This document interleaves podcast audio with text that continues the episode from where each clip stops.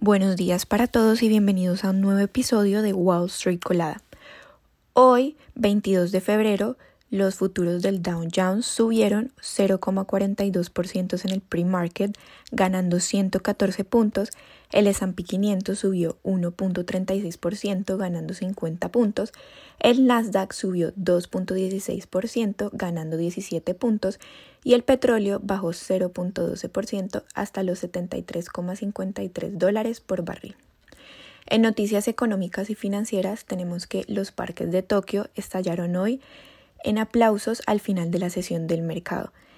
El Nikkei 225, el principal índice bursátil de Japón, cerró con un nuevo máximo histórico por encima de 39.000, tras una racha récord vista por última vez durante la burbuja de activos del país a finales de los años 1980.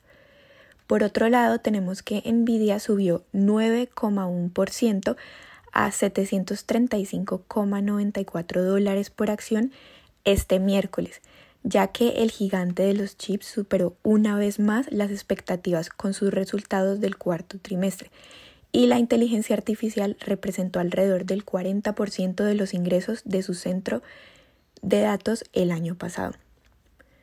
Por otro lado, tenemos que la mayoría de los responsables de las políticas de la Reserva Federal destacaron el riesgo de actuar demasiado rápido para flexibilizar la política. Según las minutas de la reunión del 30 y 31 de enero reportadas este miércoles y una minoría, se dice que se siente que mantener una política demasiado restrictiva podría llevar a la economía a una recesión. Por otro lado, tenemos que la industria del petróleo y el gas está preparada para una mayor consolidación.